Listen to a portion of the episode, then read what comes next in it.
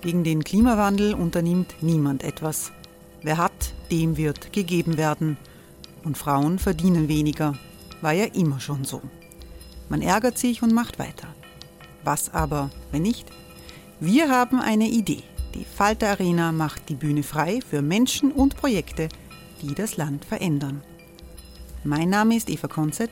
Ich leite das Politikressort im Falter. Und am Sonntag, den 26. Mai, veranstalten wir im Wiener Stadtsaal die nächste Falter Arena. Mit dabei unter anderem der ehemalige Politiker und Neosänger Matthias Strolz, Theresa Imre von Markter, Sonja Jöchtel von Love Politics oder Kari Ochsner von Ochsner Wärmepumpen. Machen statt jammern. Wir schauen uns an, wie das funktionieren kann. Kommen auch Sie vorbei. Alle Informationen und Tickets finden Sie unter falter.at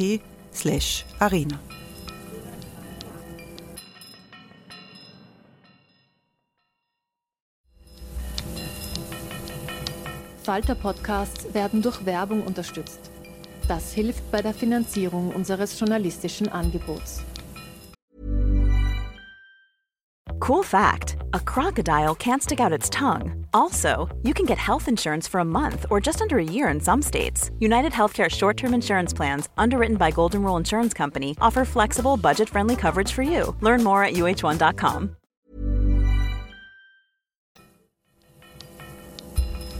Falter Radio, der Podcast mit Raimund Löw. Sehr herzlich willkommen, meine Damen und Herren, im Falter. Die Präsidentschaftswahlen 2020 sind eine Schicksalsentscheidung für die USA. Die jüngsten Auftritte und Diskussionen der Kandidaten haben auch uns in Europa die weitreichenden Konsequenzen deutlich gemacht. Donald Trump an der Spitze der Weltmacht Amerika das hat überall rechten Demagogen Aufwind gegeben.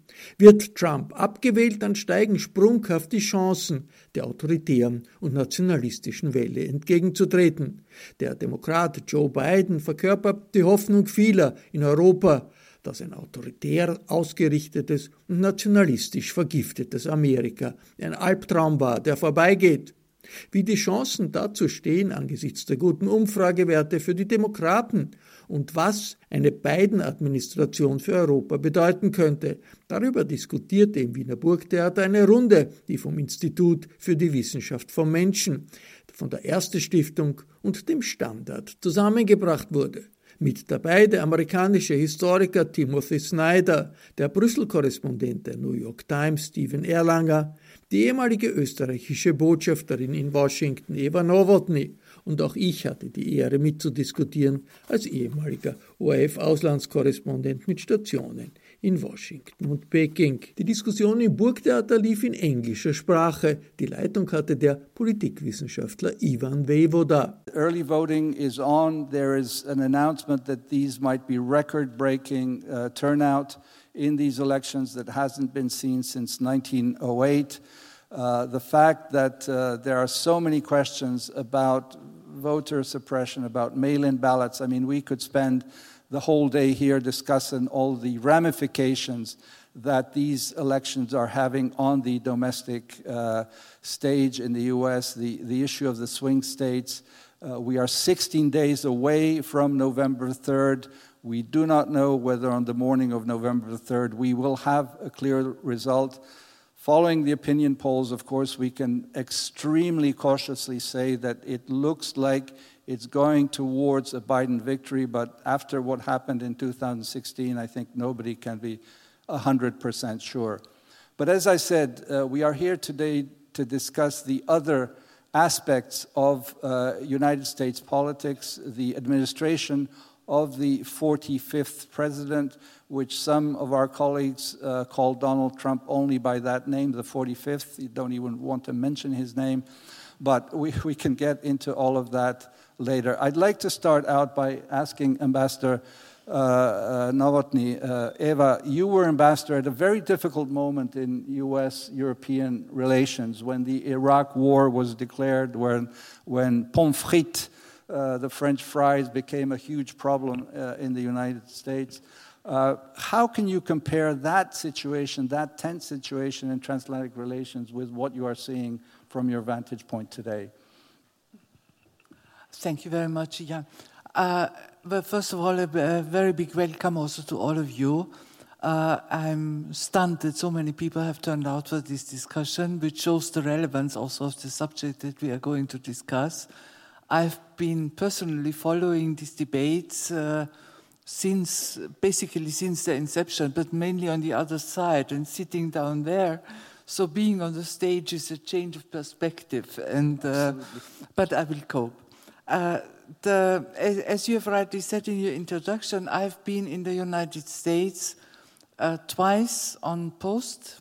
Uh, the first time from 1978 till 1983, the second time from 2003 till 2008.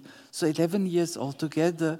And if I look back at my time, uh, where I had many visits in between, uh, it spans 40 years, more than 40 years. And in these 40 years, of course, lots of changes have occurred. It would be a natural thing that uh, situations change. It would be very strange if they didn't. Uh, when I came back uh, after my first experience in the United States in 2003, it was remarkable to see the change that had occurred in that time. Yeah?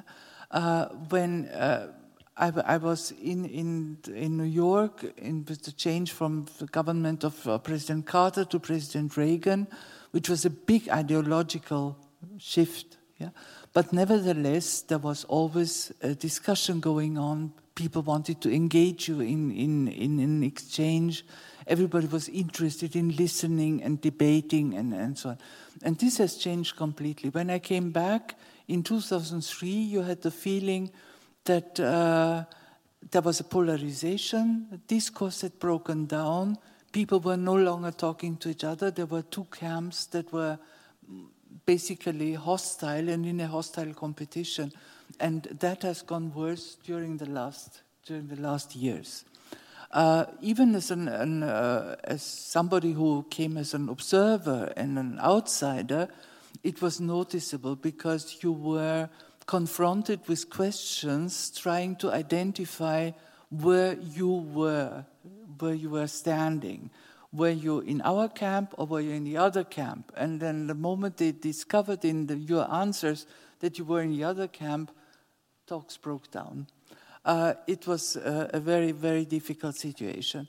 Uh, the, as we are mainly debating Europe here, uh, the, the image that prevailed during the 70s and the 80s of Europe in the United States, and I'm speaking in a very generalizing way, was sort of this is the, the, the, very gracious old lady who has lost a little bit of vigor and is no longer so dynamic. But it was basically a positive and a benevolent picture based on cooperation. Uh, in the aftermath of, of the Iraq War, it was the first time that we really experienced a conscious political endeavor on the part of the United States to split Europe and to divide it into what they called the old Europe and the new Europe. And the new Europe, that was mainly the eastern parts and the new members of the European Union, who were then identified as being more sympathetic also to the Iraq venture and uh, to the more sort of aggressive American politics of that time. While the old Europe, that was Germany, France, Austria also, uh, were uh, sort of the ones who did not go uh, with, uh, with, uh, with the administration. Uh, French were called the uh, cheese-eating, yeah, cheese-eating surrender monkeys. Yeah.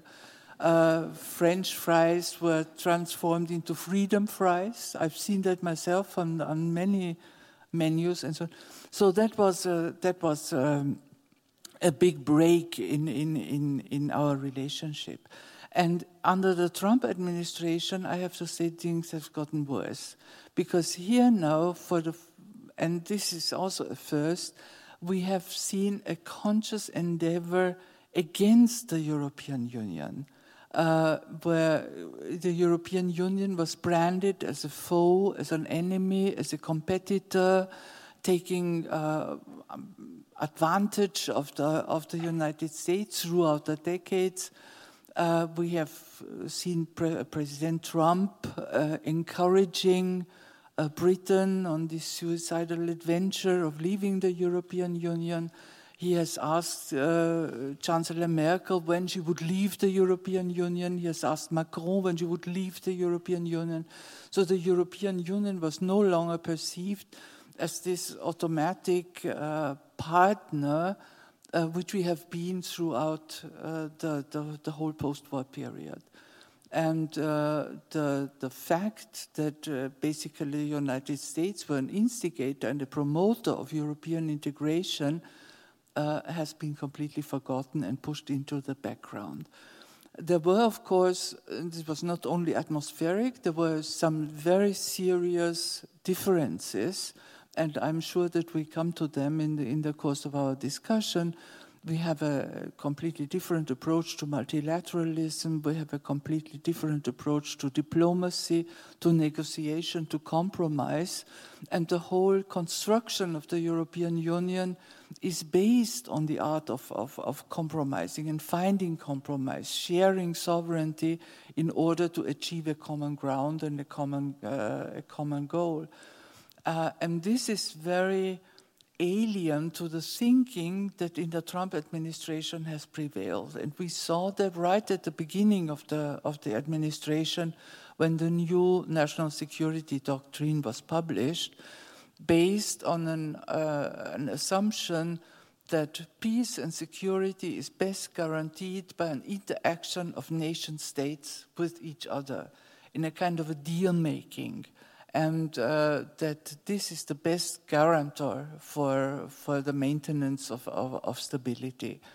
And that, of course, is uh, something which is uh, a concept which uh, is uh, directly uh, opposed to what European Union and our thinking of diplomatic relations and foreign policy is based on. Thank, I leave it that for yeah, the moment. Absolutely. Thank you very much, Eva, for reminding us that there were difficult, very difficult moments, in fact, in the relationship uh, between the United States and Europe and the Iraq War, as, as uh, Joseph Stiglitz has called it, the, the, the several trillion uh, war, uh, and U.S. Uh, troops are still in that region. We'll, we'll come to the Middle East a, uh, a little later. I'd like to turn to you, Steve, now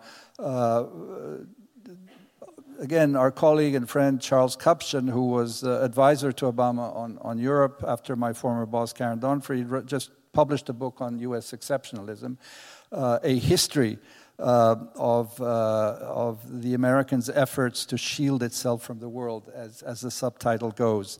Uh, you have lived through many of, of these moments, uh, the, the internet, what we call the international rule based order, uh, which has, uh, for better or for worse, uh, led and framed the world and, and its relations, has certainly uh, received a blow. Uh, Eva reminded us of, of the way that Trump has tried to weaken and, and divide Europe.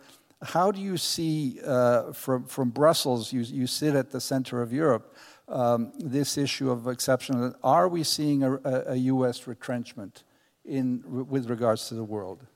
Um, thank you very much. Um, I'll just say very, very briefly it's an incredible honor to be here with this wonderful panel. I won't go on about that because we don't have endless time, but it is an honor, and um, thank you all for braving the virus and coming out to hear us. Um, look, the, the United States is still, to me, an experiment. It may be an experiment that's failing, it may be an experiment that is having difficulties, it may be an aging experiment. The European Union, to me, is an aging experiment that maybe had its best days in the last century, maybe not in, in um, this one. Um, but I think one of the biggest things that have happened, um, you know, not to go back too far into history, you know, First World War, Second World War, we decided to stay to make sure that Europe didn't do again to itself what it did after the First World War, et cetera, et cetera. This we all, uh, we all understand. But I think the collapse of the Soviet Union is the moment that marks a different era because it changed the American view of itself. It changed uh, the world's view of the stakes. Um, it allowed um, much more um, dissent from basically an American hegemony, um, and yet American power um, did, I think, largely altruistically allow Europe to recover, to have its 30 glorious years of economic recovery, to rebuild its social systems, um, and to take its place again with a degree of pride in the world. Now, it was never going to last forever. China was going to rise, Russia was going to change. I mean, things happen. But um, there's a big debate now in the United States about whether, and, and Trump, in a way, is, exemplifies this debate, um, which is why should we spend so much treasure and effort on behalf of people who are richer than we and who have bigger economies um, and who keep talking about strategic autonomy, even if they're not doing very much to make it real. Um, and so, is there a retrenchment? Yes, you saw it to begin with under Obama. There was a different definition of what American interests were. Now, you could say some of these things were a mistake, but the Obama administration's decision um, not to intervene against Bashar al Assad in Syria, its decision to let its red lines disappear after chemical weapons were used. Personally, I think that was a mistake. It hurt American credibility, but it was a choice made by um, a president who, who looked at the Middle East and said, This is absurd. What we're doing here, this is not our problem. This may be Europe's problem, it may be somebody else's problem, it's not our problem. Um, and Trump also played on very strongly, and this is something he felt. I met him in 1988 um, when he was not thinking of becoming a president. He was very similar to what he is now, but much thinner and more articulate, frankly. Um, but even then, he was complaining about how our allies screw us over and the Germans and the Japanese have their cars everywhere, and where are our cars, and how American uh, taxpayers are funding the German welfare system. I mean, this is an old theme with him, and it touched a nerve. Um, demands from the United States that, for example, European allies pay more for their own defense go back to Harry Truman, to be honest, but you know, were very strongly stated by Robert Gates under the Reagan administration. Um, it's been a regular theme. Trump made it real. Trump threatened, in his strange way, to pull out of NATO. I don't think he would have been allowed to. Um, but he, he has touched on a sense which I think is real and will outlast his presidency if he is defeated in America that we no longer um, have the power, the will, the money to be the world's policeman and to defend everyone else um, at our own expense. And, and this is part of what touches the Trump base. I mean, it's aided by globalization, it's aided by the sense that um, the rise of China is hurting American jobs, it's aided by the fact that working class incomes, middle class incomes in America have been stagnant for two decades. Um, it may be aided a bit by the fact that we now have a $3 trillion deficit, um, partly due to the virus, but there is an element um, of the United States that will persist, um, particularly even if Biden wins, because his first attention will be at home given the virus and given his promises to his own base. Um, that um, I think America is pulling back to a great degree. The question is will Europe step up? Does anyone else care? We'll have to see.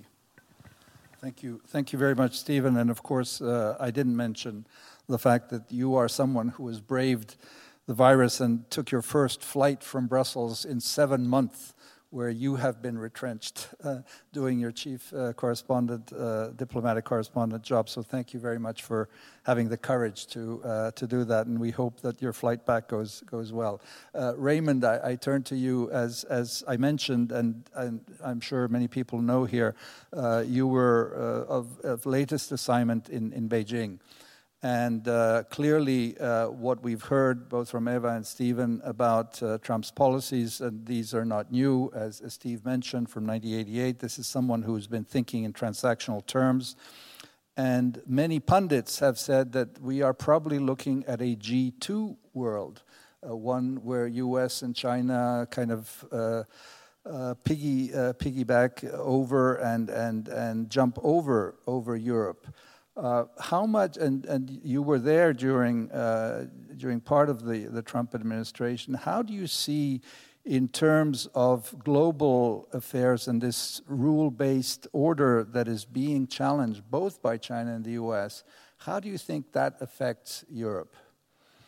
Well, I think uh, Europe is affected because the, the international system is changing, and uh, Europe is part of the international system. The international system is changing because China is coming back as uh, uh, uh with the self confidence of a country that has the impression we are the newcomer, we are uh, the power of the future, and all the other power, world powers are uh, world powers of the past.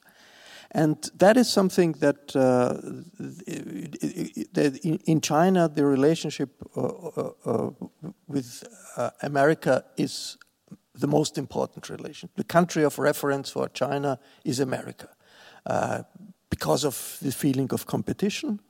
the Americans want to prevent us to become a world power. The Americans are engaged in, in, in building alliances to encircle us. So there is this feeling we uh, have to, to, to, we see the United States as the example of what should happen or should not happen. It's both, because uh, and and of course this feeling of. Uh, of, of, competition is fueled by the nationalist uh, propaganda coming uh, from the leadership, coming coming from above. But there is another element in the relationship between China and America.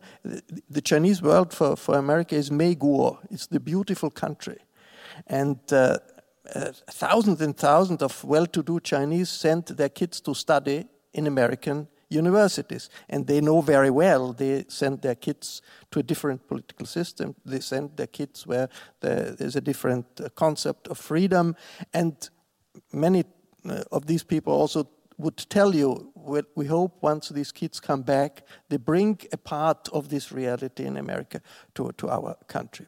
When uh, Trump was elected, uh, it was uh, a very contradictory reaction. You had the mainstream, uh, if, if there, you can call it the mainstream in China, was less negative and skeptical than in Europe. That was my impression. The uh, idea was okay, a successful businessman uh, gets uh, in their leadership position. Why not? This happen. This should happen. This is okay. Let's wait and see. For, for the part of the uh, Chinese public, intellectuals, academics who, who, are following what was happening after that, the reaction was uh, similar to the one in Europe. They were shocked. It was deep shock because suddenly uh, their government, the, the, the, propaganda people, could uh, turn to uh, Trump, to the American president, uh, and continue their theme. Well, the New York Times is fake news. Yeah, the the uh, elections are rigged. So uh, the whole idea of the American democratic tradition uh, is undermined by this uh, president, the number one in the US. And this is a shock. Uh, and I think the, the, one of the most shocking uh, elements of, of, of, of, Trumpism, not only in China, also, also in Europe, was this slogan at the last campaign uh, towards Hillary Clinton lock her up. It was repeated yesterday uh, uh, in, in Michigan, uh, in the direction of the governor of Michigan, who had been uh, threatened by a coup attempt, lock her up. And Trump said, You should lock everybody up. And that was a shock for the Chinese because the Chinese said, Well, that's what our people do. Yeah? I mean, if there is a competitor, uh, then he's locked up. That's our system. So how come our system gets uh, now uh, a loudspeaker of our methods uh, sits in Washington D.C. Not only that, the, the fact this this kind of delegitimization of opponents. That, that is the central difference, I think, for, for between Trumpism and, and other uh, conservative, hardline conservatives had always existed in, in the United States. The fact that you delegitimize opponents and want to, to lock them up. That, that was a shock. And not only the, the, the message lock them up, but the fact that there is a big following. I mean, you probably, Donald Trump is exaggerating the, uh, the numbers of uh, the, uh, the, at his rallies, but they are big rallies. You can't deny that. There is a mass following for this kind of uh, conservatism, radical conservatism, delegitimizing uh, opponents. And that is something new, and I think the, the, the um, Chinese uh, interest, interested uh, academic academics uh, realize that there is something going on in America that is different from the usual competition between um, uh, conservatives and, and, liberals. I would, from a European uh, point of view, I, I, would add one more point because it's shocking. I think it, it, this, this whole uh, Trump ex experience is shocking.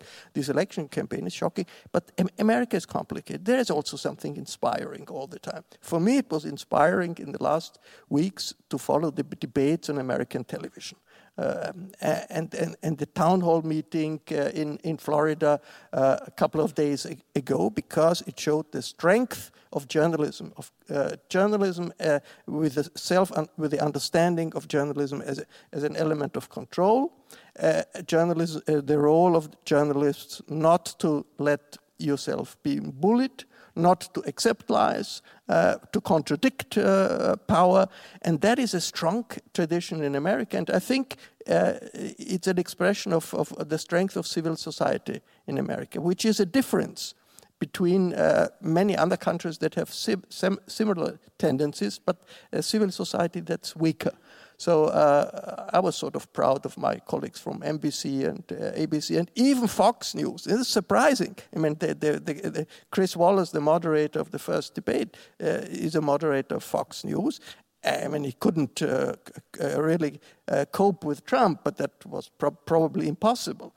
But he was clearly acting as a journalists and not a, as a propagandist. And, and, and, and uh, the, the, fact that even Trump, uh, the, that even Fox News, which is in many, many shows a loud, loudspeaker of, of, of Trump, is an, has uh, bastions of independent journalism, uh, is uh, a sign of hope for me. Thank you. Thank you, Raymond.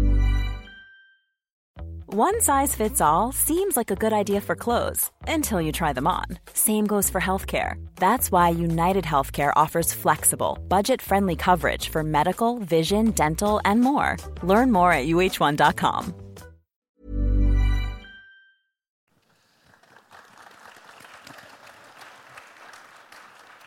Tim, uh, for this first round and, and last, uh, last but not least, uh, and, and basically linking up to, to Raymond's last point on, on the whole issue of politics and democracy. You have so eloquently written in, in your books on tyranny and the road to unfreedom about these issues, and somebody who's now with us in Vienna while also teaching uh, at Yale, th this whole issue of, of a polarized society where politics are angry and divided, not only in the US, but in, in many other countries, with a president who cozies up with the uh, toxic males, as my colleague Shalini Randeria would say, er, the Erdogans, the Putins, the Xi Jinpings, the Kim Jong Uns.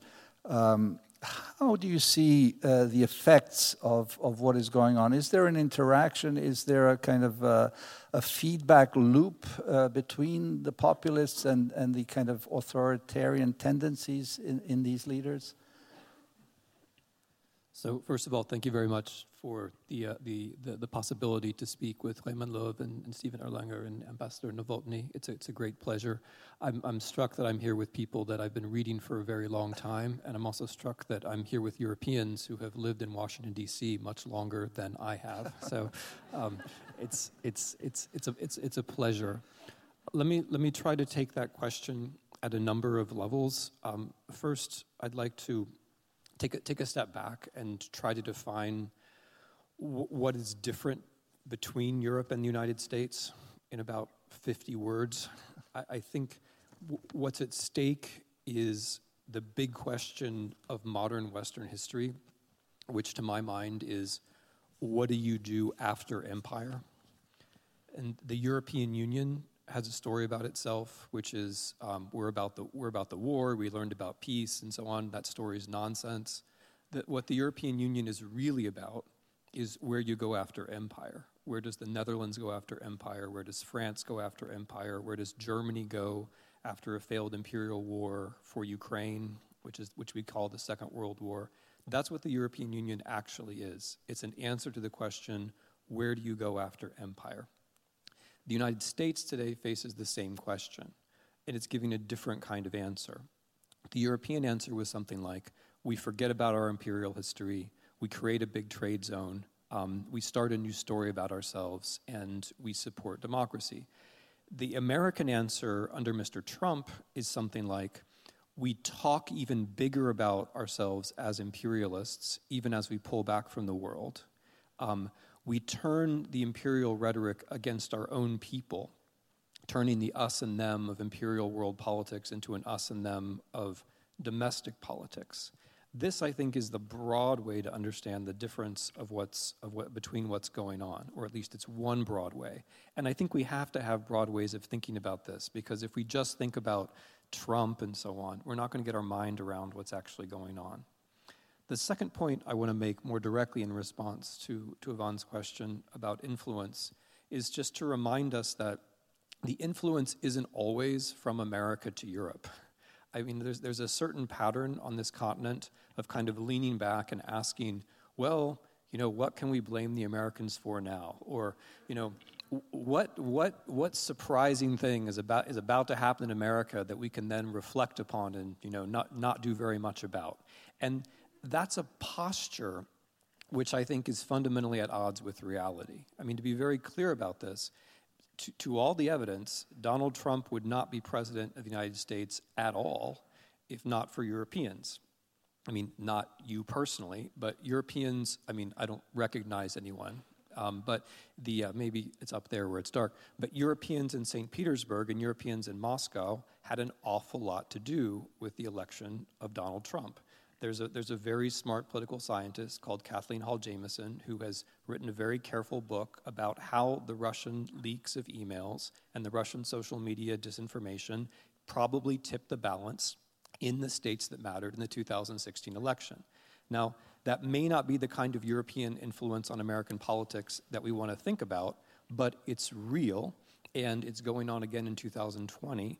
And it, it points to larger questions that underlie both developments here and in the US. Questions, first of all, of oligarchy versus democracy. Um, one way to think about the US and Europe is that we are the trends that you should watch out for. Just as if you're in America looking at Russia, you can say the same thing. Those are the trends that you should watch out for. Oligarchy is that trend. The United States is what a democracy, a post imperial democracy, looks like with radical inequality. Um, so the, the, and, and the second underlying trend is digital politics. Trump certainly would not have become president if it weren't for the fact that Americans spend, on average, 11 hours a day in front of a screen.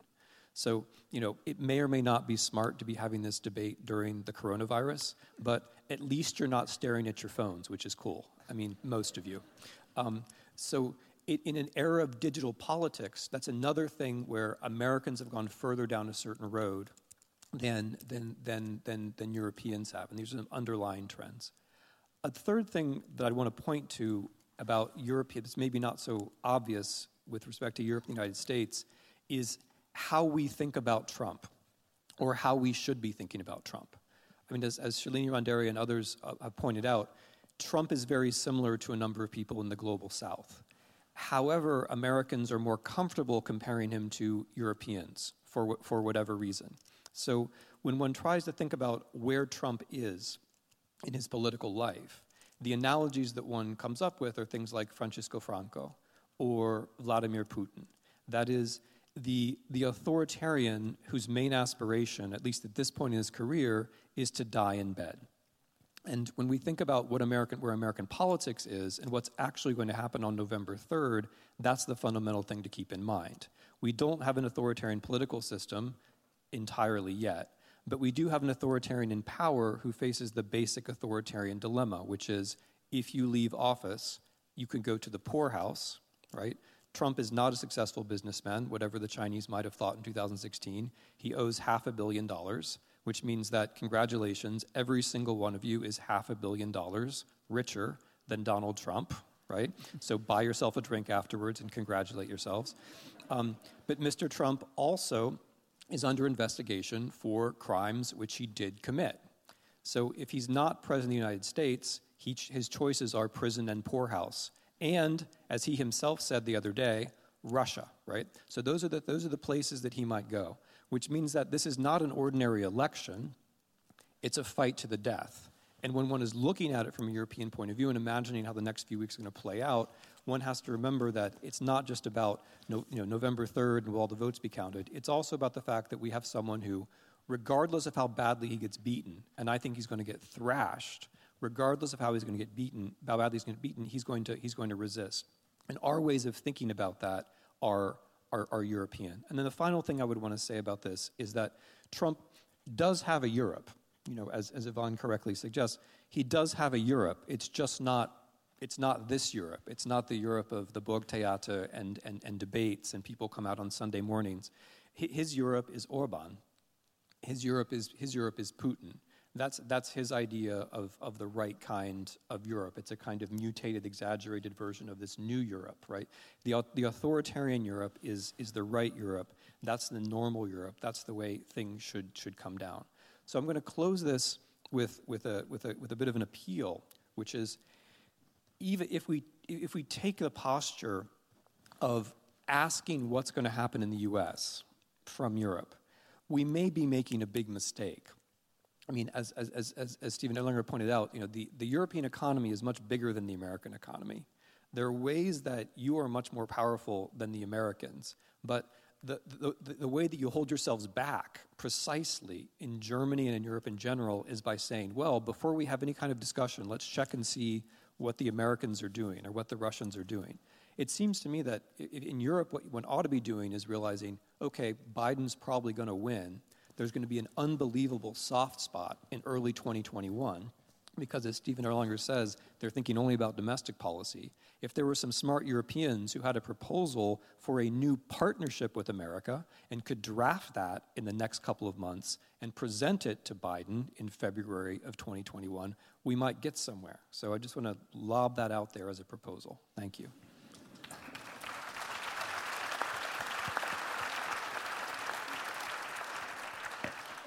Thank you. Thank you very much, uh, Tim, for, for taking that step back and, and giving that broader, broader picture as well. And clearly, as, as some of us who are or have been in the think tank world know that a number of such policy papers have already been written or are being prepared. Um, Steve, you, you, you reminded us of, of, the, of the way that the U.S. helped rebuild Europe, of course, the Marshall Plan and then the US security umbrella under which the European Union was, was possible. I mean, Germany and big countries didn't have to invest in, in armaments. You know, the US did the defense spending. And so I'd like to come back to you, Eva, now with, uh, of course, uh, that, that infamous or famous quote by, by Bob Kagan in his book that, you know, Europeans are from Venus and, and the US is from Mars. Uh, that made a big splash uh, whenever that was, about 10 years ago. Um, how, how, just reflect on that from where we are today, and, and given what, what Tim said, and, uh, let me just add the, the obvious banality that the transatlantic relationship, if we just take the economic terms, is humongous. It's trillions of dollars ex- exchanged. The relationship between Europe and China or US and, Chi- and China is nothing comparable to the huge economic flows, to the number of jobs that Europe creates in America or the US creates in Europe. So that that has not really changed. Yeah, there's been a lot of talk about taxing BMWs in, in the US and, and various cars and, you know, champagne and camembert uh, in the US. So um, clearly that, that is a kind of mainstay that we forget about. It's, it's still there, but there have been the very ruffled feathers on the political side. So Mars and Venus, where are we today? Yeah, before I come back to that, I would like to take up two things that were coming Please, out of the discussion now. I mean, first of all, what Raimund Löw said uh, about the strengths of the American media. Uh, we saw yesterday uh, an, uh, a, a section of the New York Times which was devoted to a position of the editorial board about a verdict on this administration. And I have to say, it was the most devastating document uh, the most devastating verdict on an administration that I've ever seen. Incredible. The question, of course, remains who is going to read it and how far does it penetrate into the thinking of, of those people who are surrounding Trump uh, in, in unshaken, as unshaken believers. Yeah, Well, it's it's almost almost as, yes, but it's uh, the, the second thing is, and I'm very glad that you mentioned the uh, the strengths of the transatlantic economy. Uh, because this is something that is usually ignored in the public debate, but this is of a size which is incomparable to any other economic relationship uh, in the world yeah and i'm not talking about trade although trade is huge yeah but uh, about foreign direct investment about the millions of jobs that are uh, that Europe uh, guarantees in the United States, the United States guarantees in Europe.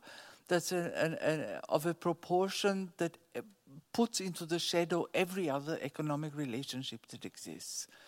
And uh, the and uh, shows that if you if you add to that the cultural ties, the human ties, uh, and also the political ties out of our common history that unite us, you always have you almost have the feeling that you are talking already about one region, and that makes uh, sort of what what has been happening in the last four years particularly difficult from a European uh, position to, to understand. Uh, when it when it comes uh, to sort of the, the big issue of security, of course, I mean that goes without saying and has to be acknowledged. We have lived very comfortably under the American umbrella for the, for the last 70 years. I mean, this is. Uh, as a result of the Cold War situation, is a result of, of, of uh, sort of contemporary European history, but it, it was a very comfortable position for the Europeans to be in. Although, and uh, here I would like to qualify, one should not ignore that uh, also the Europeans have uh, had their contribution, perhaps not as massively as the United States would have wished, but we did our share. Now, Austria is not a member of NATO, although we have sort of what the Ministry of Foreign Affairs proudly calls a tailor-made relationship, whatever that is. But uh, sort of, I assume it, it, it means that uh, we do whatever we can and, and out of our own decision making without being tied into too many other provisions.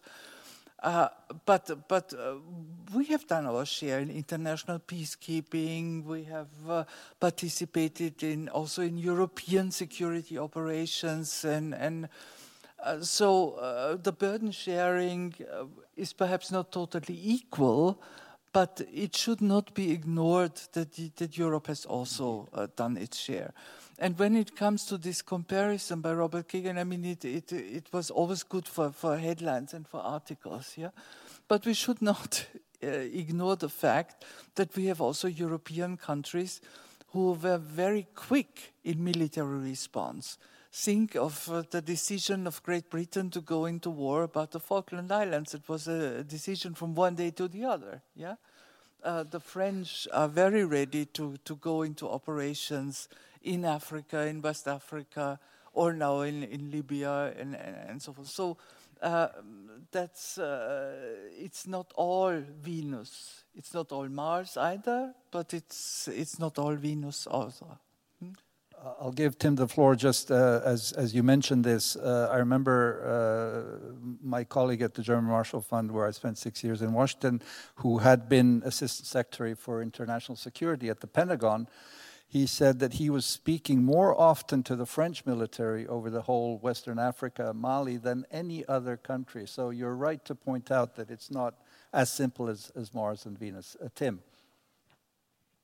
Um, uh, quickly on, on the two points that Ambassador Nowotny raised um, on media it's it's it, the Washington Post, and the New York Times, and um, and the Guardian and, and other national newspapers have done a wonderful job. And from this distance, it's easy and proper to admire them.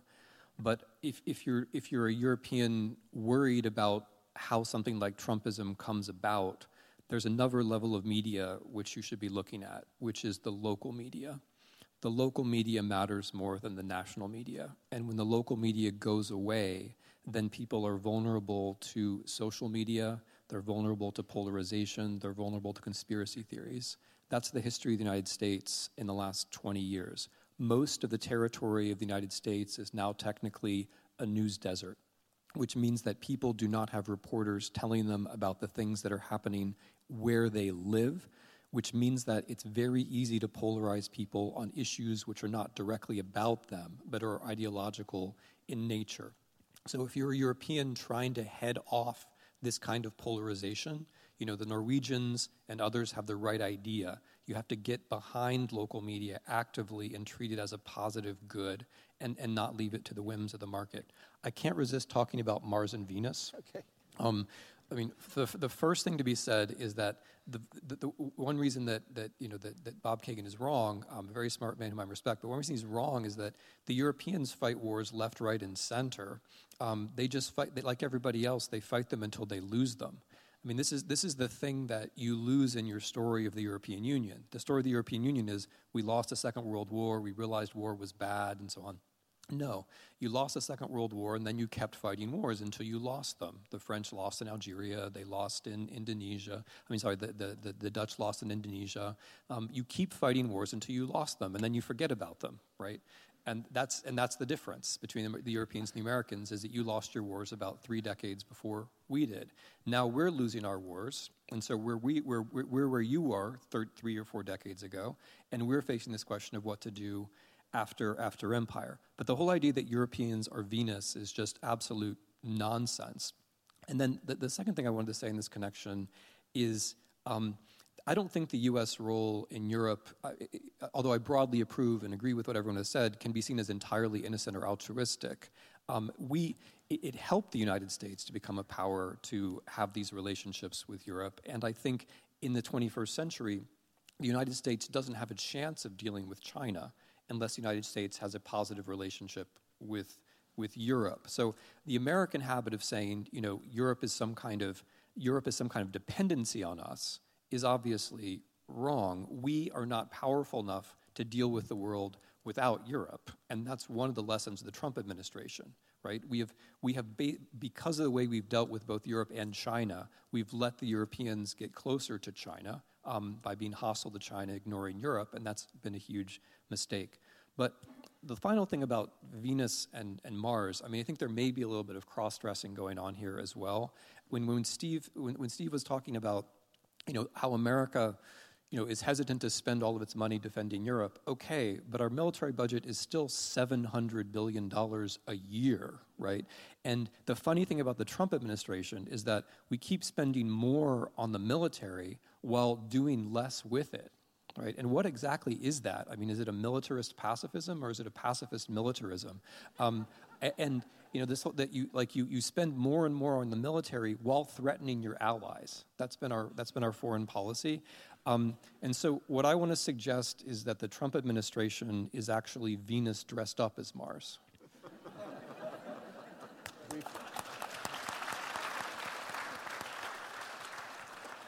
Just a very quick, just a very quick footnote to what you have just been saying, Tim. As we are sitting here in the Burgtheater, it might be good to remind us that Austria is the country that for 200 years has lost every war we were involved in.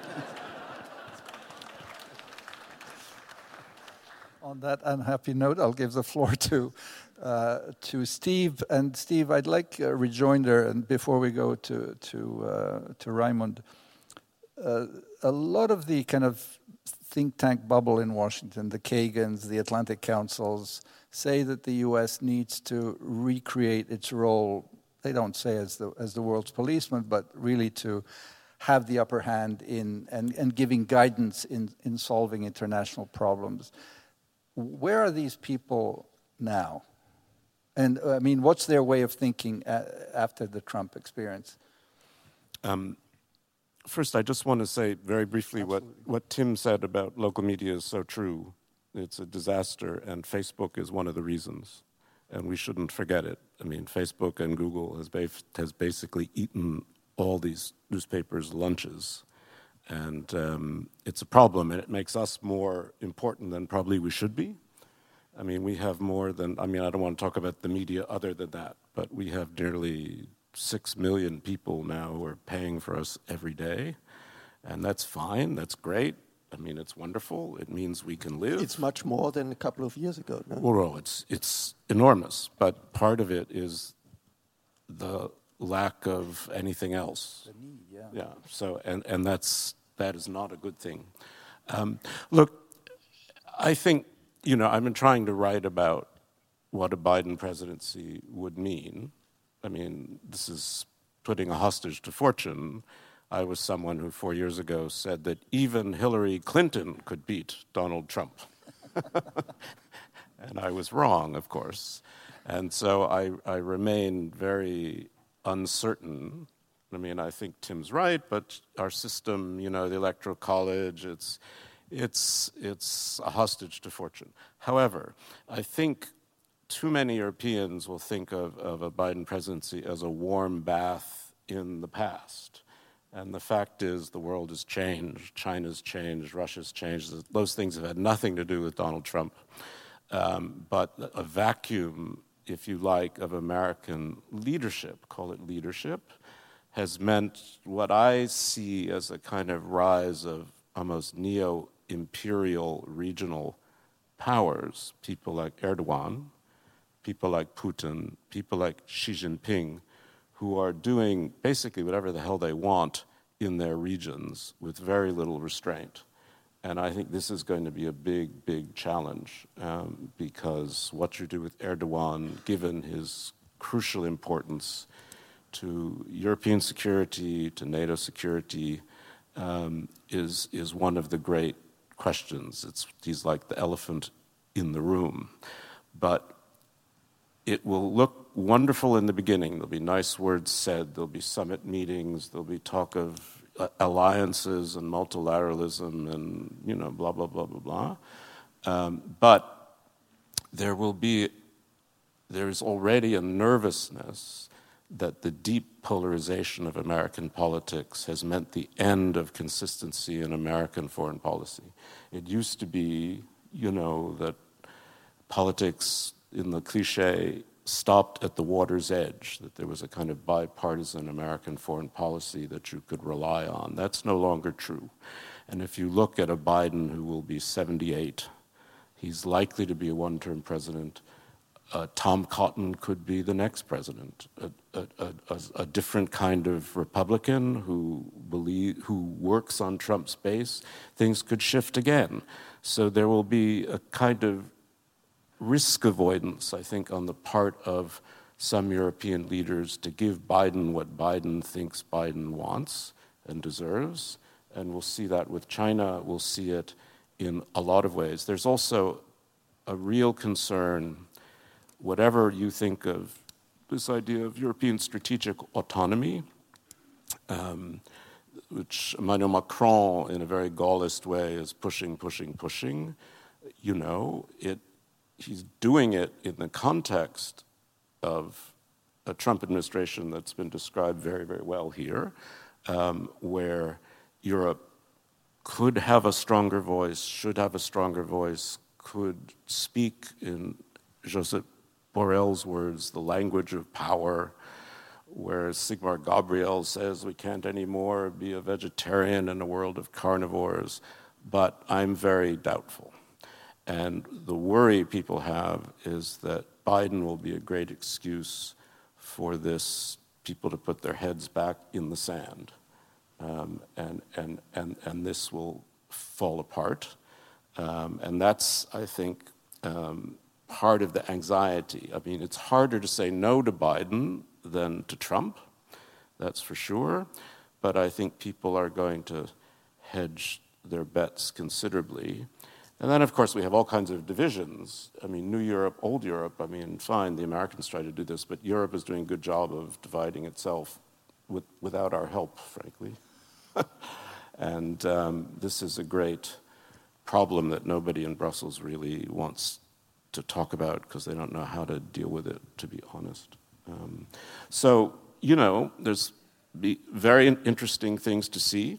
If Trump wins again, frankly, you know, I don't, we'll see. I, it, it's very hard to know since Trump doesn't actually have a strategy. Trump has instincts and he moves from thing to thing. Um, if you read John Bolton at all, that's the one truth that comes out of John Bolton. There's no coherent pattern to Trumpism um, except a kind of need to be praised and a need to seem important and, and so on. Um, I, I, don't know. I mean, I, I think we all face, I mean, it's banal, but China's a very different kind of rival. It's a regional rival. It doesn't have global aspirations in the same way. It doesn't have ideological aspirations in the same way that a, that a Soviet Union did. But it, it is engaged in the world, and it, it, it, it is an enemy of the current multilateral order. It wants to alter it, it, it, it wants to create its own it, it wants to have a voice that um, the rest of the world so far really hasn't wanted to give it. And um, how one manages the rise of China, I think, is, is it's not Mars and Venus, it's just a joint problem, it's a joint issue for all of us in the West who have a certain kind of open economies, open political systems, believe in some sort of fairness. What do we do about the World Trade Organization? That's a joint problem. Um, you know, what do we do about climate change? We need China for climate change. China and India create 40% of the world's carbon. I mean, you all could go home and heat your tea with your breath, and the world will end unless China and India change their policies. So, this whole idea of, you know, this confrontational world, it makes no sense. I mean, there are problems that don't have borders and problems you can't build walls against. And I think at least the Biden administration coming in will under, you know, understands that, at least intellectually. Um, the question is what together we're all going to try to do about it. Well, uh, we, we're sort of coming to the last chapter of, of this discussion, and I'd like to, to go to you, Raimund. And uh, Steve has already um, addressed uh, or, or, mentioned some of the issues that I, I, would like to tackle as, as we go into these last 20, 25 minutes. Um, there's been talk about you know this possibility of a, of a Biden administration, and someone read an article uh, yesterday was talking about uh, that he will take a posture of what this person called planetary realism. To put it in, in a few words, it means he will condemn China on its human rights policies, but he will engage them on, on climate and pandemics. So that, that's the, the realism element. Um, and would you agree with, with Steve, although it was a bit paradoxical what he said, China doesn't have global ambitions, but at the same time, uh, as we all know, it doesn't want to repeat a history of opium wars where it's on its knees. Uh, the whole Huawei uh, issue that has, you know, taken salience, uh, where America is really making it part of uh, its, its policy to ask countries, you know, Pompeo made a trip around Europe asking European countries to sign on the dotted line that they wouldn't take in Huawei. How, how do you see this, uh, both planetary realism possibility and, you know, is China, Xi Jinping announced at that party congress several years ago, basically saying we, we want to, you know, dominate the world? well, uh, the, the, identity of the Xi Jinping leadership uh, is uh, China that looks outward, and that's a difference with the former uh, uh, prevalent ideology. Deng Xiaoping has uh, been famous for saying, well, uh, let's try to act modestly, to speak modestly, so that uh, on the international level, so that nobody realizes how strong we are getting internally. So this time is over. Xi Jinping's ideology is we are strong outside and we, uh, inside, and we want to be recognized uh, uh, uh, as being strong outside. We want to be recognized as part of the big powers of the world. Uh, I don't think that the Chinese want to overthrow the international system uh, the way it exists. Uh, the, the, Chinese are ready to participate in international organizations, but the Chinese want to change the relationship of forces uh, on the international level. And that's always complicated and that's always dangerous. And there's the um, uh, Harvard historian uh, Graham Allison who uh, wrote a book on the Thucydides trap, meaning um, that in history, if there is a dominant uh, big power that's challenged by a newcomer, uh, these situations very often end in war and end in conflict. And th- th- there is a debate in the US as well as in China if we are not in a sim- similar situation. Uh, obviously, this is, in my view, going to be the dominant theme of the 21st century. The question of war uh, and peace is going to decide between uh, the US and China. This is going to be the dominant uh, um, uh, question of, of this century. In order to make it possible that this kind of competition uh, does not end in armed confrontation. You need an international system. You need international agreements. You need international organizations.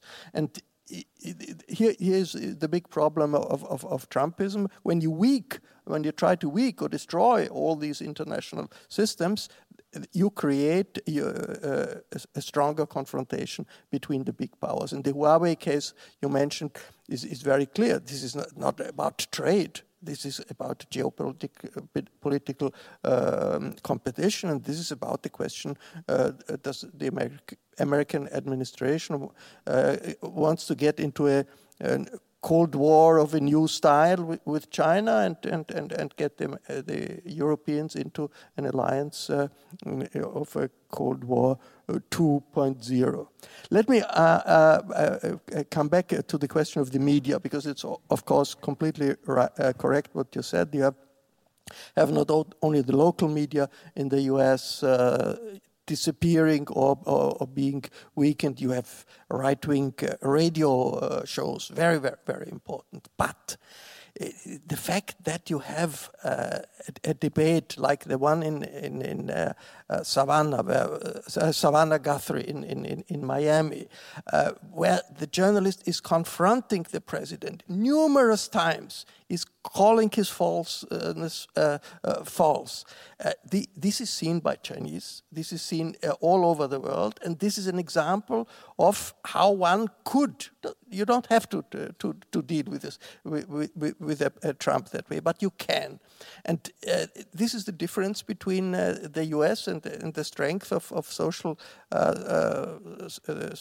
civil society in the U.S. You don't have a New York Times in in Poland. You don't have have a New York Times in Hungary, where the, the, dimensions are a little bit different. But still, I mean, the fact that you have this kind of uh, civil society, the strength of civil society, is uh, an aspirational element of the complicated uh, American situation. America uh, uh, America creates international trends. That's, a, that's still, I think, a, a, a sign of strength of, of America that in political international trends very often start in the US. And this is, these are not only the trends of the people in power, but also the trends of the people on the street. And we have the, the, the, the uh, Black Lives Matter movement in, in, in, the US in the, in the uh, last couple of months, which was a humongous uh, movement going beyond the traditional activists of, of, of uh, uh, against racism, being, uh, for, being, being supported by a big part of, of the American Uh, society. And we saw Black Lives Matter demonstrations suddenly coming up all over the world. We had a, the biggest demonstration in Vienna uh, after the, the, lockdown was a demonstration in solidarity with uh, with the American Black Lives Matter demonstration against police violence. And this, uh, for me, is something that uh, is uh, a sign that the, the, the tradition uh, of, of the American capacity to self-correct is uh, still there and is seen in the world. And let me, you mentioned uh, 1968. So uh, when I saw the demonstration uh, in, in, Vienna, I wanted to go to the American embassy. I remember 100 years ago, not 100, but 40 years ago, there were many, many demonstrations trying to get to the same American embassy in Boltzmanngasse uh, uh, in, in, in solidarity with Vietnam and against the Vietnam War. And uh, there were all kind of radical slogans, and some people even burned American flags. And these uh, uh, demonstrations were labeled in the press anti-American demonstrations. It's completely wrong, because the burning of the American flags was taken from the students uh, in, from the anti-war movement in Kent, in Berkeley, and in the U.S. There's been a big debate if you can burn American flags or not. The whole scenery of the student movement uh, of 68 and, and, afterwards was the, the, the, the, words sit in, teach in, this was all coming fr from the US. And uh, it is comforting, so, uh, sort of, to say that the uh, capacity of, of, American society to react to this authoritarian uh, trend uh, in, in, in, in, politics is still there, and it's also an international trend not only Trumpism is a, is a trend coming from the US, uh, US but Black Lives Matter and other uh, movements like that are also a trend. We see it in Vienna. I mean, the, the, uh, in the US, there's been a big movement to if one should keep um, uh, statues of, uh, uh, of, of, of, southern civil right people from, from, from, the southern state, from racists, well, suddenly we have in, in Vienna a discussion about the Karl Lueger monument, which is not the first time this is discussed, but it, it's a discussion that is worth uh, to have it, and a discussion that basically comes from America.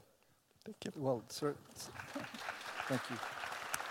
Certainly, there are congruences on these discussions about monuments. That's one of the many things that, that links up the events that have happened uh, on, on both, both in Europe and, and the US.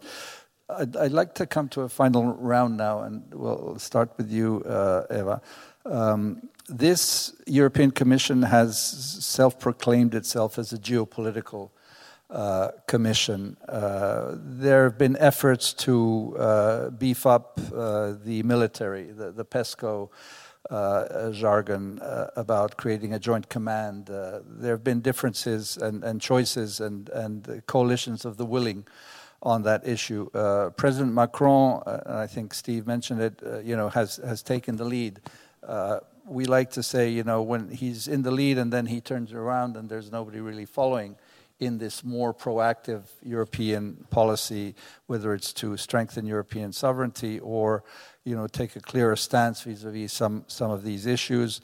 Um, there's the whole issue of the Middle East. Uh, may, maybe we don't have time to go into that. You know, Lib- Libya is a basket case really a dramatic example of how there is a division uh, on that poor country that, that is now suffering so much uh, between uh, the various factions supported by various grand nations. Uh, the, the question really to you is do you think, uh, no matter who wins, uh, whether it's Trump, which will be more dramatic, or, or, or, Biden, it, does Europe have within itself, first of all, has it sort of heard the alarm clock and, and, woken up to the fact that it does need somewhat more autonomy. I mean, I don't think anyone is naive to think that, that Europe can can go you know ten steps forward. It is part of NATO, thus there is a joint security. But um, there these calls also by by Chancellor Merkel, who is outgoing next year, and President Macron in particular, and with the Brits leaving. Yeah, I, I think what you have rightly said is that all the ingredients are there. Yeah, the ingredients are there. They are also incorporated in the Treaty of Lisbon. Uh, it could happen. The question is uh, the stumbling block in the European Union and the developments, decisive developments in the European Union, is the nation states. Yeah? And whether uh, they will be ready to go along uh, that's the open question, and that's the question that uh, has to be answered. It has to be answered in Europe. That it is possible, for instance, we have shown very clearly, for instance, in the Brexit negotiations, where, in spite of national interests and significant interests, it was possible to maintain a coherent negotiating position of the 27 in a very difficult situation. So the possibility is there. Whether it's going to happen is an open question, which I cannot answer at the moment. But I wanted to take up something else, uh, which, which you said. Uh, in, when it comes to foreign policy, there are certain key ingredients which are necessary. That's reliability, uh, consistency, confidence. And without that, uh, foreign policy is always in big trouble. And this is exactly what we have lacked for the last four years, and where there is now a big hope that under a Biden administration, even if it uh, may not be sort of earth shattering new developments, but that these things come back, that there is reliability, consistency. And uh, why I, that, the reason I'm, I'm rather hopeful is that there are lots of very competent and experienced people who are close to a possible Biden administration, who are now sort of in a holding pattern and just waiting to come back, who have been ousted from important positions in the State Department and in other organizations, uh, to, to come back, and, and that in itself will be a very good development. Uh, I would also like to come back, um, as you said, that this is probably our final round, to something which Tim has said, and uh, which poses, in my opinion, a very, very difficult question for Europe. What are we going to do if Trump resists the outcome of an election and uh, with all the possible consequences? And these possible consequences may be very heavy. Yeah? We know that there are lots of, of uh, heavily armed militia going around in the country. Uh, violence is never really out of the picture. And what is Europe going to do in that if it really comes to a contested election and with a very belligerent possible aftermath? This is something where uh, I think a lot of, of uh, think is necessary, which hasn't happened so far. Uh, if uh, we should be confronted with a second Trump administration, the big problem that I see is, is really then in the cohesion of, of Europe. Because then the temptation will be very great for some of our member countries to make their usual pilgrimages to, to Washington, make their kotos, present the presence and uh, that um, can be very harmful for the future development of the European Union. Thank you very much, Eva.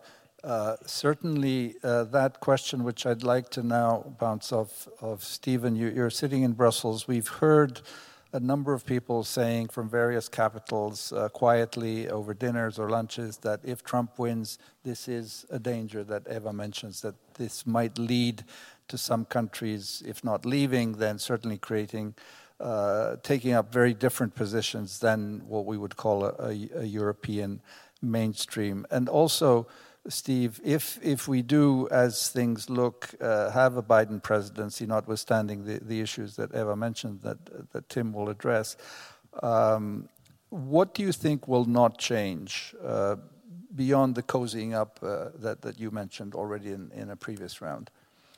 Um, so much to deal with and so little time, but um, take your time. Yeah, no, no, it's it's. Um, I have been in and out of Brussels for 15 or 20 years.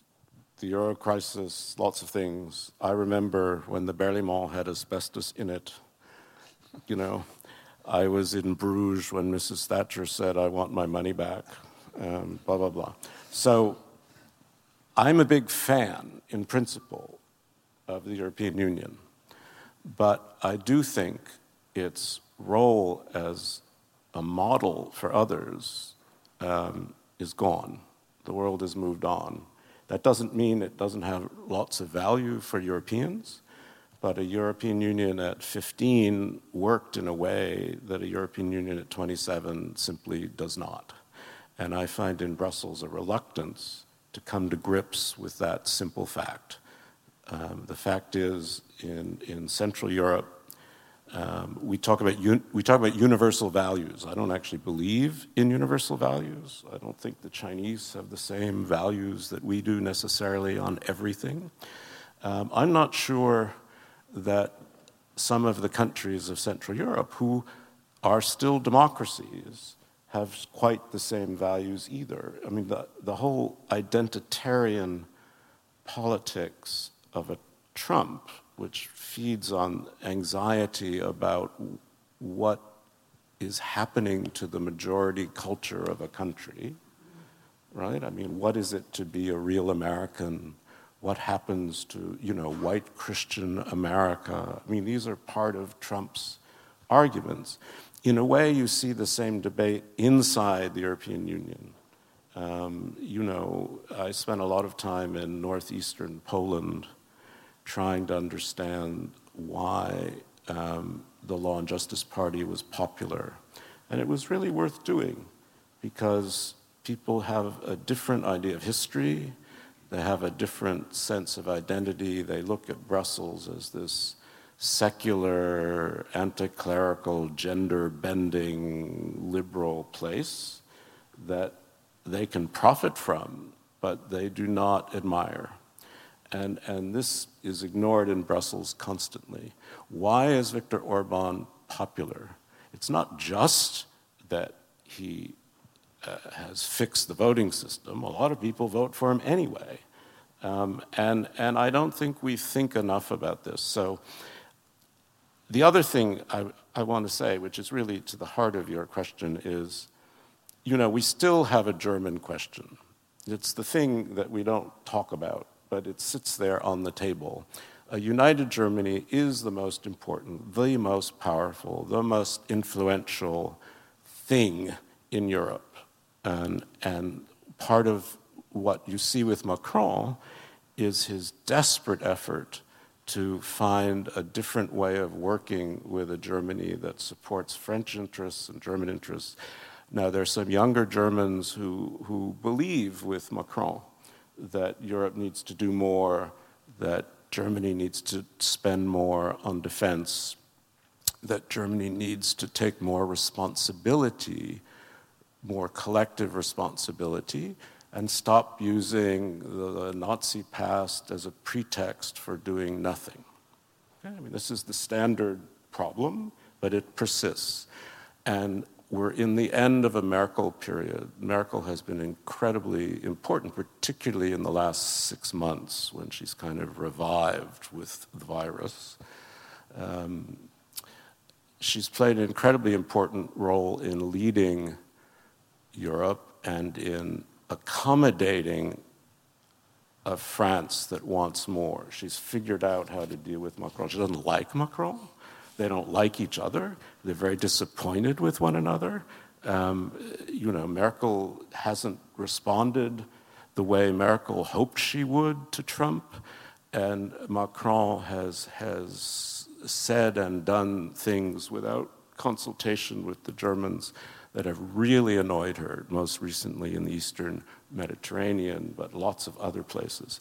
So, you know, to me, as I look at Europe, it spends a lot of money on defense, frankly, but very inefficiently.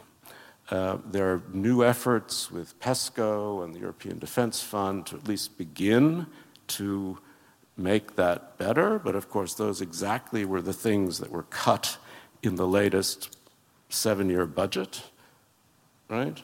Um, so one does have to really wonder um, how serious Europe is about um, walking the walk, as we say, as opposed to talking the talk. But I remain open minded, optimistic.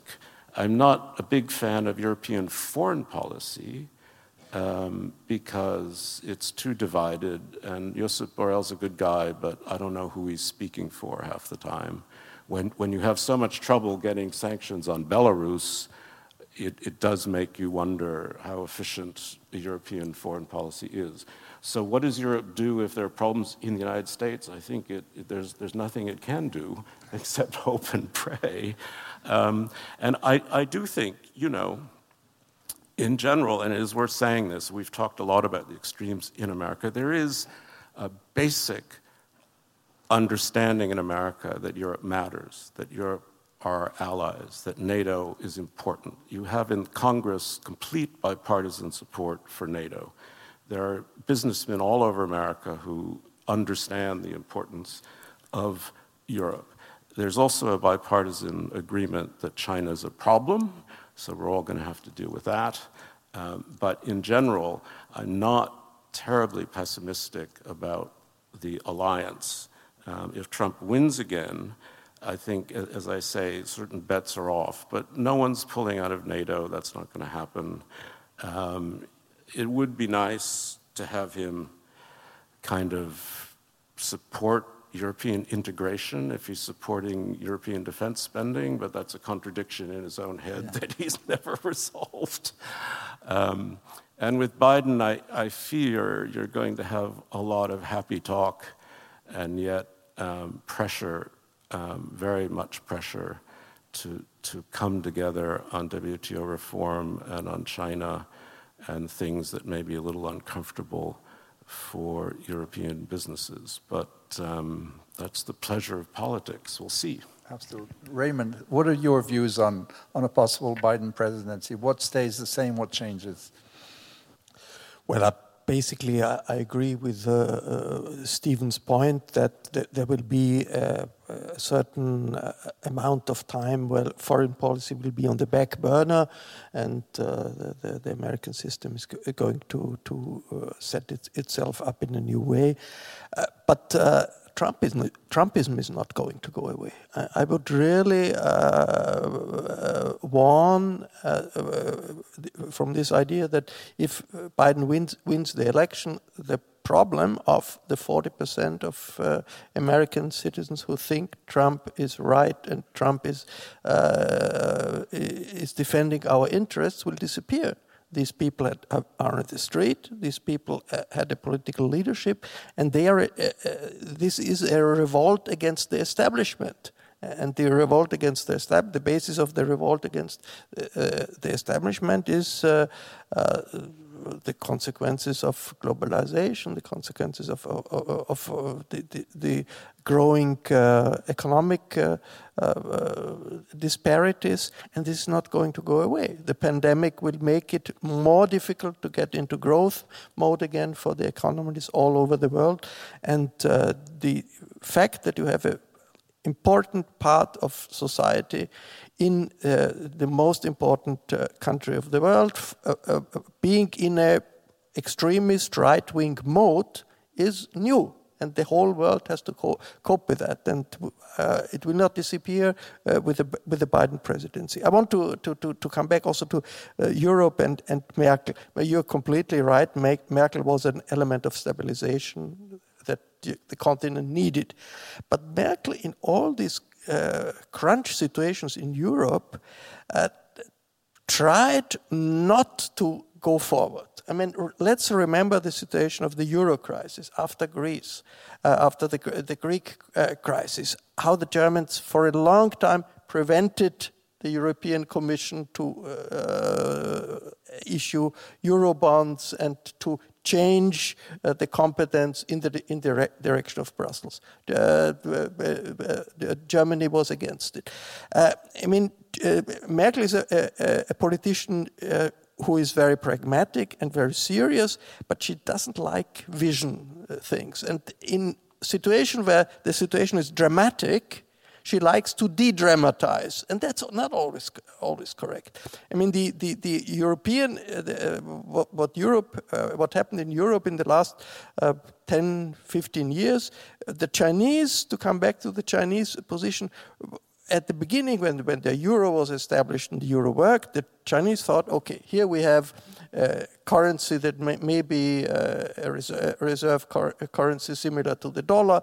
We may want to invest in uh, bonds uh, and, and, diverse uh, our, our investment. Then they realized, well, euro bonds don't exist yeah, because there are bonds in, denominated in euro but uh, linked to the different nation states. So be rather disappointment. And then came, came Brexit, and, and, which was a big, big disappointment. I think uh, the Chinese sort of gave up on, on Europe being a world actor in the way uh, the, the, the uh, this, this, European Union works. And the reason why uh, this happened is nationalism. You, you had in the last uh, decade a renationalization of European politics. And uh, this is not linked, uh, this is not restricted to the far right or to right populists. I mean, if, if today we have in Austria the people People's Party as well as the Social Democrats, I don't know if they're really pro-European. I have to say, yeah. In, in, some instances, yes. But if you have the message, if you follow the message uh, closely, Brussels usually is bad. Whatever comes from Brussels, uh, we are glad if we can uh, we can stop it and uh, prevent it to happen here. And this is is, is not the case in Germany. In Germany, the CDU is different. It's the case in, in, in Italy. It's the case in other countries too. So the renationalization of foreign policy thinking and of security thinking and of economic thinking prevents, I think, the a step a jump in, in, in, in, in European cooperation, which would be needed in order to cope with, with, with global uh, problems from migration uh, to climate. And this is also not going to go away, I'm afraid. Thank you, Raimund. Uh, obviously, the, the renationalization issue, you're absolutely right. The impossibility to introduce quali qualified majority voting is a, is a sign of that. And of course, Brussels bashing has been a favorite sport in all countries, no matter whether renationalization or not. Uh, finally, uh, Tim, the, the final word will, will go to you. And let me just preface it by uh, quoting uh, Fintan O'Toole, a, a, famous Irish colleague, journalist of, of Steve's and Raimund's, who wrote an excellent book on Brexit. He, he wrote a, an article on the US saying, we, you know, we've had all sentiments towards the U.S., you know, positive, negative, etc. But kind of he's he said, I, I, feel I feel that the latest sentiment is a sentiment of pity for what is going in in in the U.S. Uh, obviously, it's a it's a much more complicated argument than that. But you know, how how do you see uh, the unfolding towards a, a Biden? Uh, possible Biden uh, 46 president uh, among the other things that you've prepared to say in your closing remarks.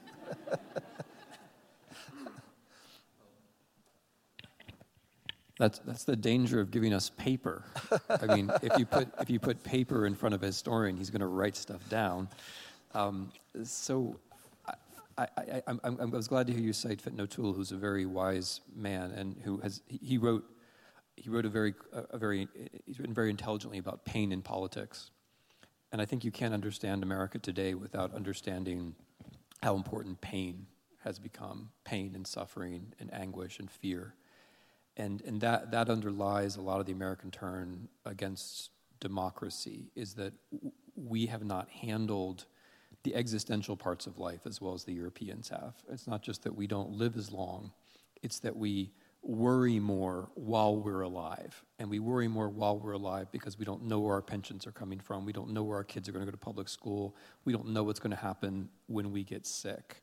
And during the pandemic, it's not just that we die in greater numbers and at greater rates, it's also that we're, and I, I'm comparing the mood because I went from one place to the other in the middle of the pandemic.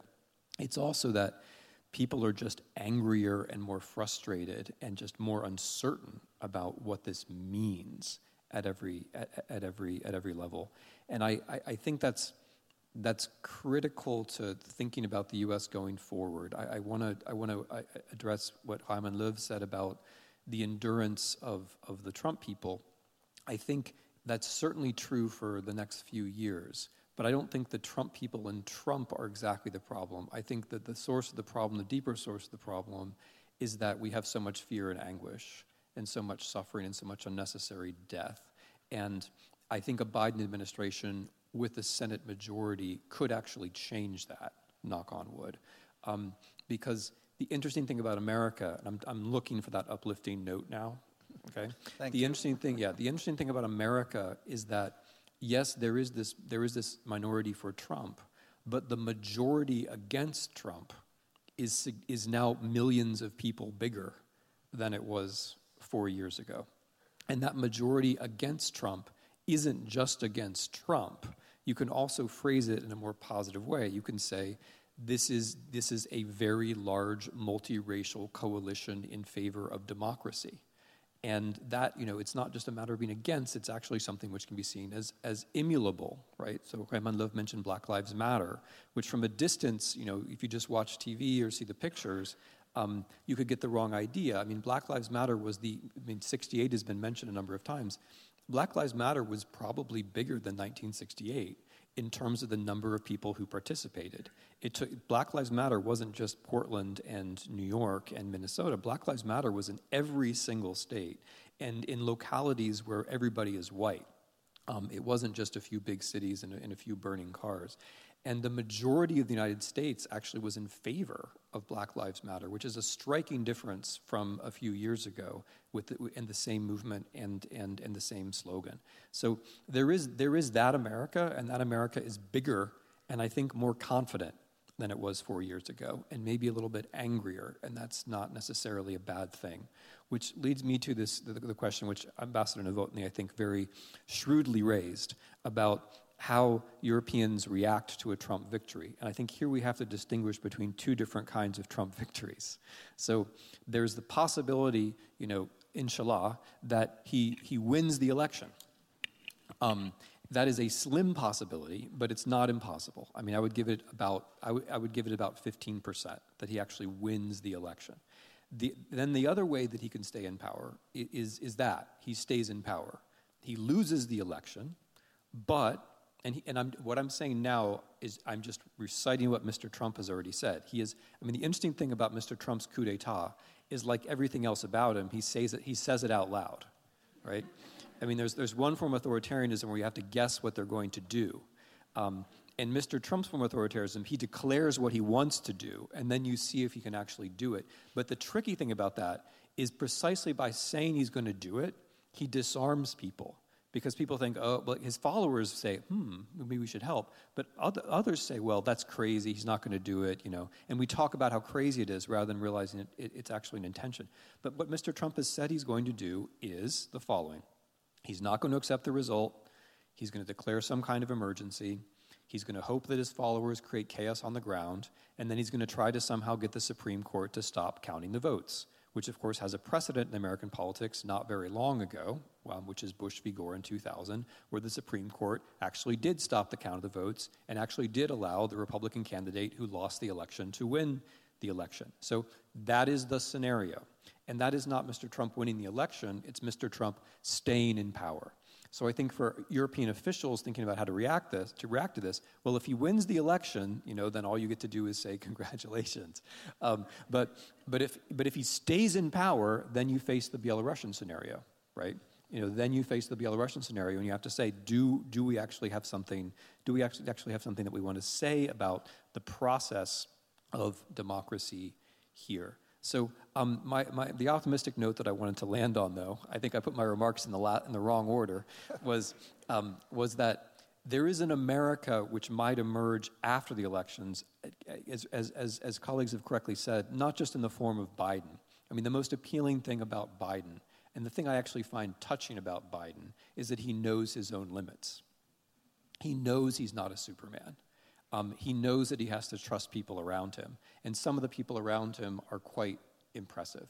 And I think there is a chance for a substantial change in foreign and domestic policy, which reflects a majority America, which is maybe more interesting and easier to talk to.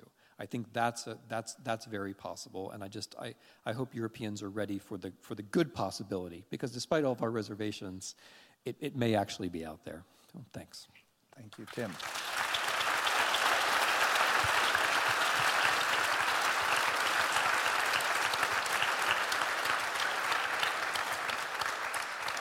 Tim, thank you very much for underscoring, I think, what those of us who, who follow closely what's happening, the fact that this is a movement for democracy and reinvigoration of American democratic institutions, and by the same token, kind of global democratic institutions. And I think that's what we're seeing.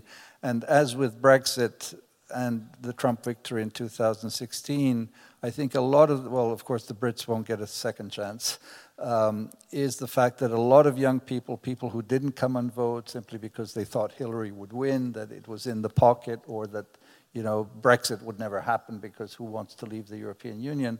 Those people now in the United States are out there. The, the early voting, the, the mail-in ballots, they want to be sure that, that their voice gets heard, or you know whether we call it the silent majority or, or not. The, these people now has have have voice, and you can simply feel, feel it even uh, from out here.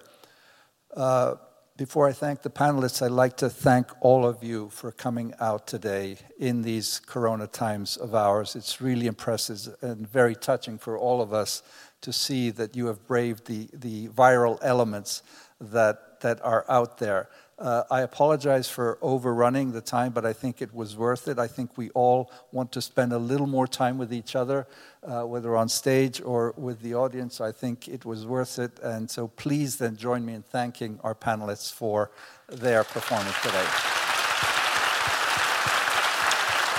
Das war eine Diskussion über Amerika, Europa und China im Wiener Burgtheater am 18. Oktober 2020. Bei den Veranstaltern bedanke ich mich sehr herzlich für das Okay zu dieser Übertragung, als da sind das Burgtheater, die Erste Stiftung, das Institut für die Wissenschaften vom Menschen und der Standard. Ich verabschiede mich von allen, die uns auf UKW folgen, im Freirad Tirol und auf Radio Agora in Kärnten. Im Falter finden Sie auch regelmäßig internationale Analysen und Reportagen. Ich empfehle ein Abonnement des Falter. Das kann man ganz leicht auch im Internet bestellen über die Adresse abo.falter.at. Ursula Winterauer hat die Signation gestaltet. Das Audio kommt vom Burgtheater. Die Audiotechnik im Falter betreuen Miriam Hübel und Anna Goldenberg. Ich verabschiede mich bis zur nächsten Folge.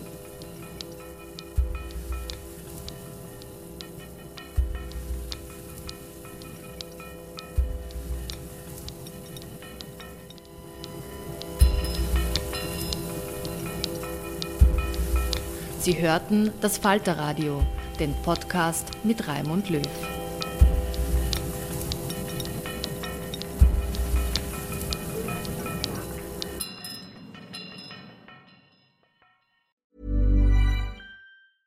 Even when we're on a budget, we still deserve nice things. Quince is a place to scoop up stunning high-end goods for 50 to 80% less than similar brands. They have buttery soft cashmere sweaters starting at $50 luxurious Italian leather bags, and so much more.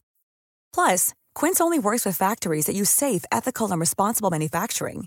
Get the high-end goods you'll love without the high price tag with Quince. Go to quince.com/style for free shipping and 365-day returns. Imagine the softest sheets you've ever felt. Now imagine them getting even softer over time. That's what you'll feel with Boll and Branch's organic cotton sheets. In a recent customer survey, 96% replied that Bowl and Branch sheets get softer with every wash. Start getting your best night's sleep in these sheets that get softer and softer for years to come. Try their sheets with a 30-night guarantee. Plus, get 15% off your first order at bollandbranch.com. Code BUTTERY. Exclusions apply. See site for details.